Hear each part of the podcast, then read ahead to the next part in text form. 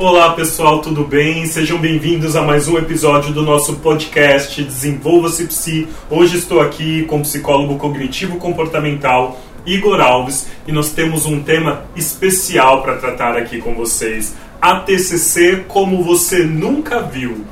Eu não estou aqui para colocar mais lenha na fogueira com relação às abordagens. Brincadeira, brincadeira. Mas desde a faculdade a gente sabe que existem diferentes métodos, diferentes olhares da psicologia para os transtornos mentais. E a terapia cognitivo-comportamental, ela tem o seu método próprio, o seu olhar próprio, mas ela é alvo de muitas críticas pelos profissionais colegas que dizem muitas coisas a respeito delas que não é verdade. E hoje a gente vai tratar isso aqui de uma maneira mais clara, tentando responder algum destes mitos, algum desses é, dessas ideias que são difundidas erroneamente contra a terapia cognitivo-comportamental. Podemos começar, senhor Igor? Claro, podemos. então vamos lá. O que, que você separou aí pra gente, que é a primeira coisa que a galera fala a respeito da terapia cognitivo-comportamental? Acho que quando as pessoas ouvem falar em TCC, acho que a primeira coisa que me vem na cabeça é técnicas. Muitas técnicas, só fica baseado em técnica. Isso é ruim, né? Ter técnica é uma coisa ruim, não ajuda o psicólogo. Uh. Sim, e utiliza assim, bastante técnicas, mas além dessas técnicas, nossa, tem um, um mundo de possibilidades. Existe ali o psicólogo por trás, na relação terapeuta-paciente, utilizando essa mesma técnica com uma função. A gente uhum. pega aquele. A gente tem um, um, arsenal de técnicas mesmo, tem até o próprio Leigh, que ele tem um manual de técnicas de diversas é, possibilidades de uso, mas a gente não vai só pegar aquela técnica e utilizar ali. Uhum. Às vezes a gente pega a mesma técnica, faz uma mistura ali, às vezes utiliza a função dela para trazer um benefício.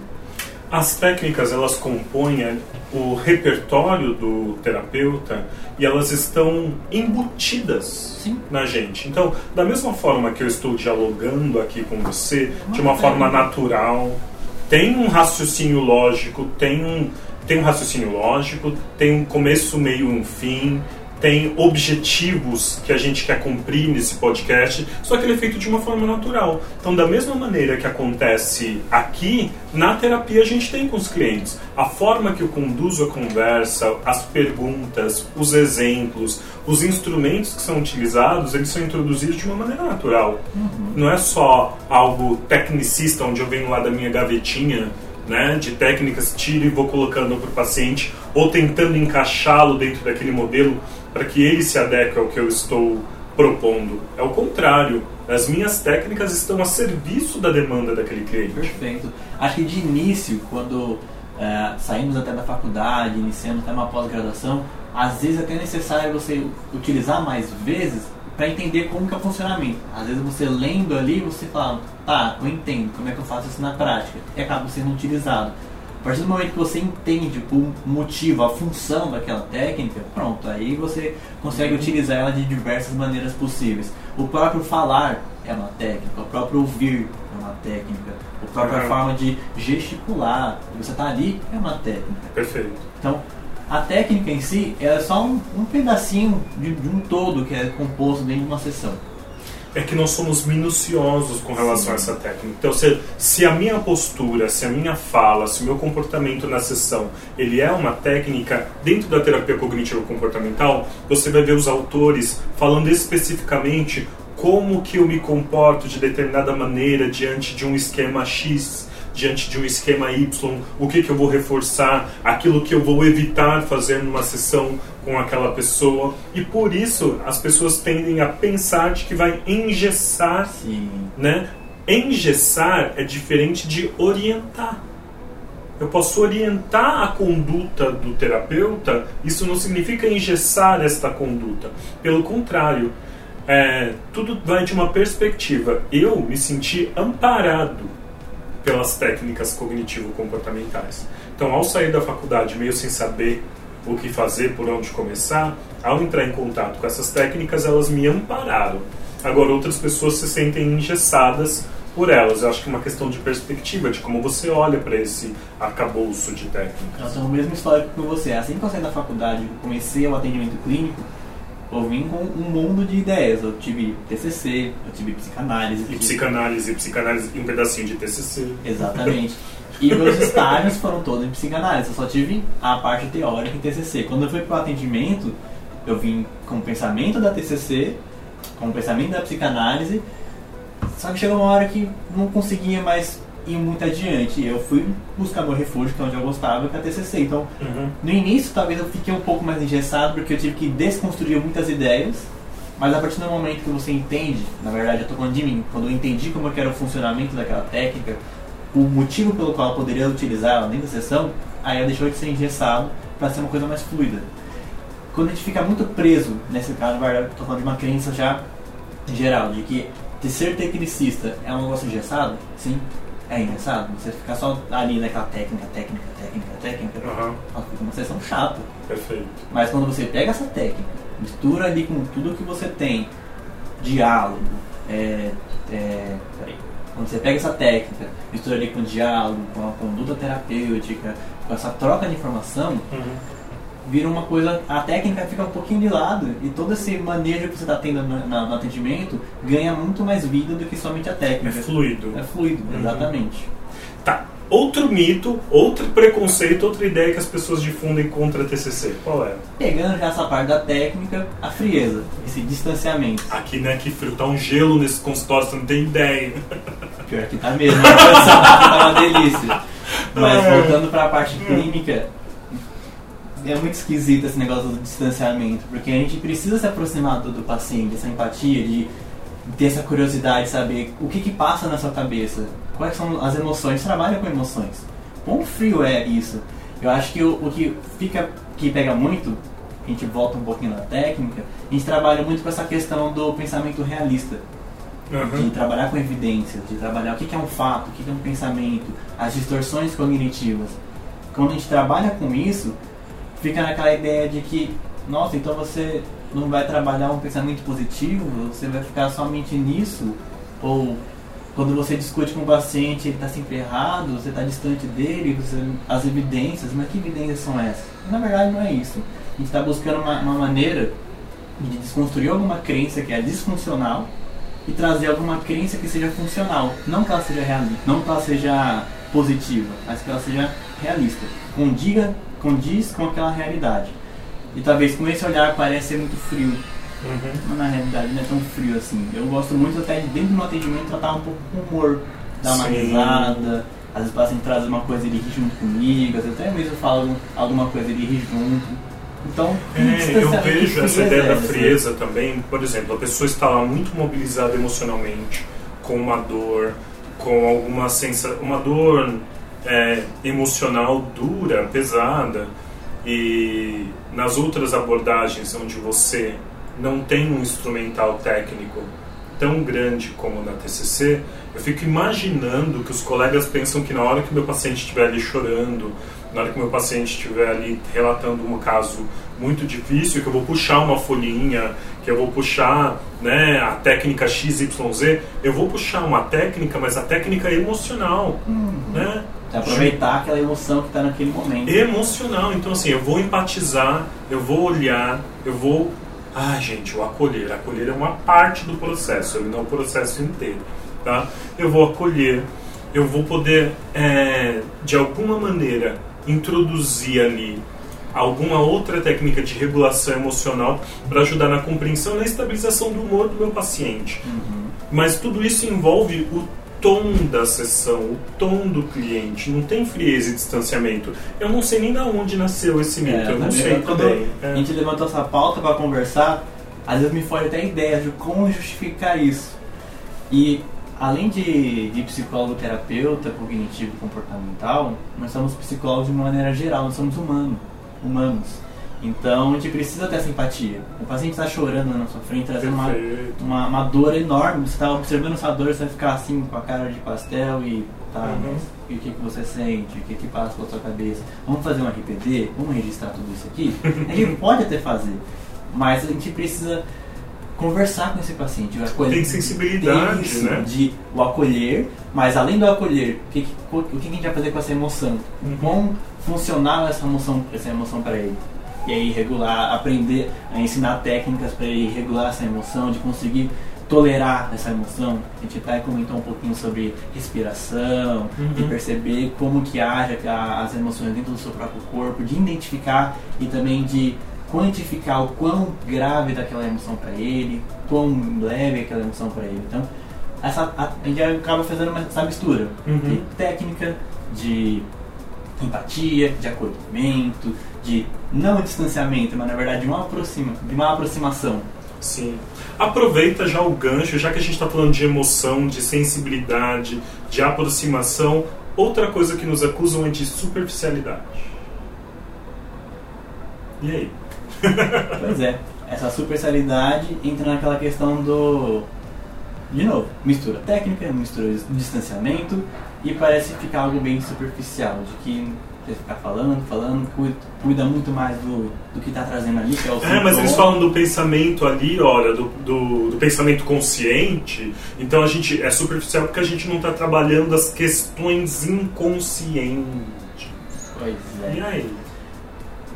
Acho que cria uma, uma grande diferença desse pensamento consciente do que o pensamento inconsciente, que aí fica difuso entre TCC e talvez psicanálise.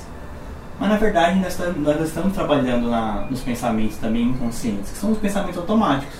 Quando a gente ensina para o paciente o que é um pensamento automático, até então ele era inconsciente. Uhum. Ele não tinha ideia do que, que era.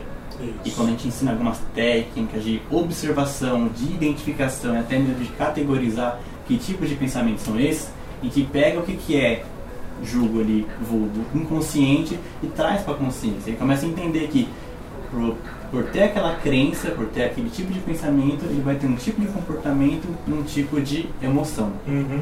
E acaba trazendo às vezes até uma, um certo prejuízo para ele.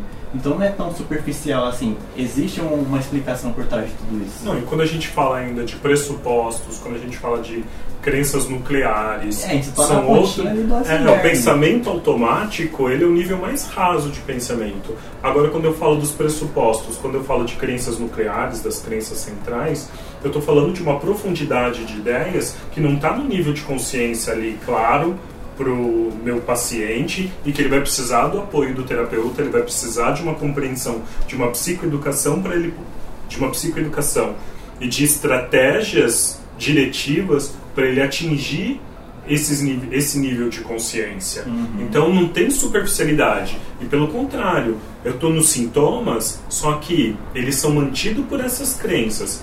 E é quando eu trabalho essas crenças nucleares, os pressupostos, que eu consigo ter a remissão dos sintomas trabalhando esses aspectos que são muito mais profundos, que foram desenvolvidos na história de vida do sujeito, na sua história de aprendizagem. Não tem nada de superficial, pelo contrário, é complexo, é profundo, é significativo. Né, tem emoção envolvida, eu só não, só não é uma teoria psicodinâmica. Eu não tenho nada aqui com um funcionamento estranho dentro de mim que está provocando estas coisas, né? É, eu não preciso recorrer a esse tipo de conceito para explicar e trabalhar aqueles sintomas. E deixa de ser superficial para ser explicativo. Você mostra para o paciente que aquilo que ele chama de inconsciente é uma crença central. Uhum. E por trás dela emana tudo aquilo que ele acredita. Perfeito. Antes de fazer essa gravação hoje, na semana eu perguntei para alguns amigos que são de, de outras abordagens que críticas você possui com a, com a TCC, assim, bem uhum. aleatório. Oi, tudo bem? Se você puder fazer alguma crítica com a TCC, o que, que você falaria? As pessoas que eu mandei mensagem, ambas responderam ah, acredito que a TCC foca muito no sintoma e deixa a causa de lado. Com essa bela explicação do Júlio, a gente percebe que é totalmente o contrário. A gente uhum. tá, ao mesmo tempo que está trabalhando no sintoma, nem início a gente trabalha muito de presente, o que, que traz sofrimento naquele momento. Mas claro, a gente volta lá no passado também. Acho que é uma outra crítica que tem da TCC que a gente só fica no presente. E não, a gente volta para o passado.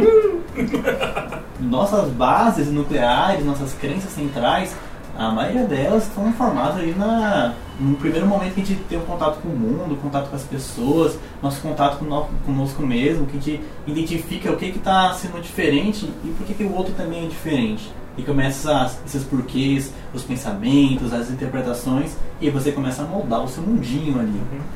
Então não é tão superficial assim, então a gente cuida do sintoma. É, nós trabalhamos com o passado que é presente. Isso. É até o pretérito imperfeito, que é um, é um passado que continua no, no presente. Sim. E sim, a gente cuida do sintoma, mas também cuida da causa. Mas até chegar na causa, a gente precisa ver, identificar esse sintoma, mostrar para o paciente que existe esse sintoma e depois explicar o que, que é essa causa. Não é algo mítico que de repente aparece e que você sente isso. Não, existe um porquê.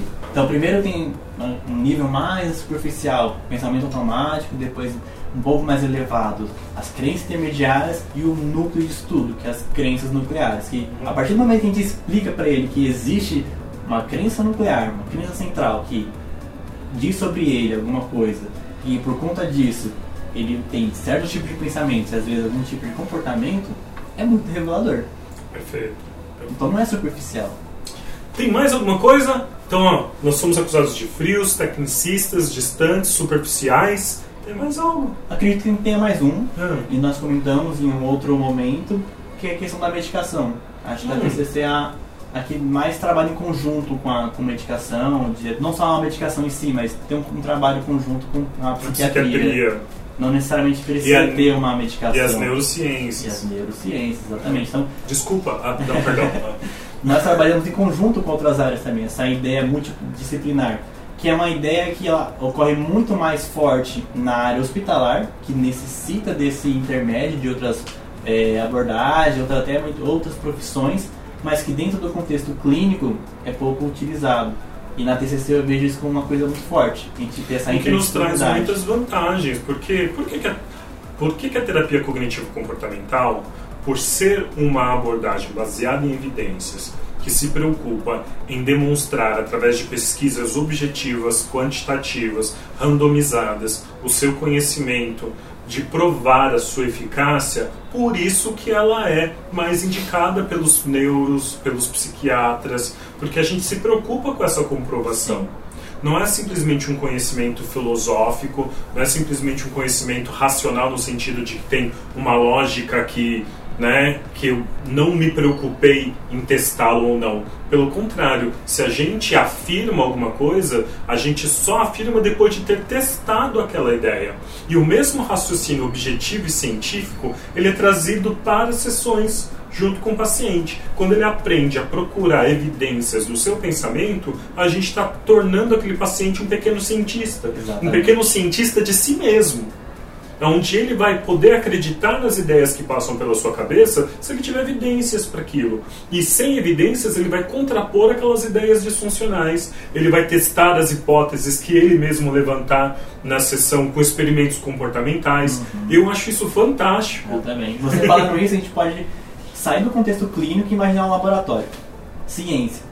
Vida. Vida. A A gente, vida é o laboratório, né? a gente- o cientista ele observa, Uhum. ele faz a coleta, ele observa e testa. Uhum. E observa se aquele teste que ele imaginou com aquela hipótese Uhum. tem um resultado que ele imaginou ou se tem um outro resultado. No, no contexto clínico é a mesma coisa. Perfeito. A gente procura observar primeiro, Uhum. identificar o que que é essa crença, Levanta uma levanta, hipótese. levanta uma hipótese e testa. Uhum. E se ela der errado, o que, que dá pra fazer Mas- diferente? é. Se ela der certo, Ok. Ok. E acho que o principal levantamento que a gente pode fazer aqui é a funcionalidade de cada uma das crenças que o paciente traz. E se essas crenças são baseadas em evidências, Uhum. se essas evidências são reais. E aí fica fácil dialogar com outras ciências, fica fácil dialogar com outros profissionais, sempre que a gente tem esse, esse pensamento e essa, essa conduta científica com cada uma das pessoas Sim. que estão passando pela nossa frente. Aí é uma TCC que você nunca viu. Pois é, tá vendo? É só tudo isso que a gente faz. Igor, muito obrigado pela sua contribuição, por esse papo pra cima. Né? Eu espero que vocês tenham entendido. Aqui a ideia não é ficar pondo lenha na fogueira.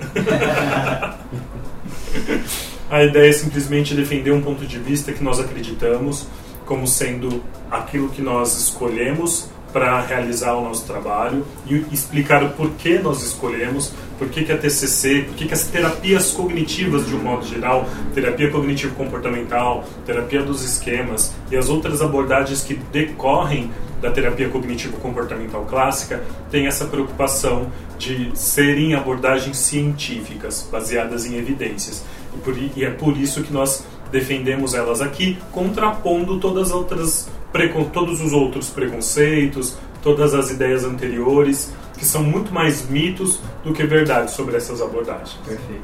Tá certo, gente? Um abraço e até o próximo episódio do nosso podcast. Tchau.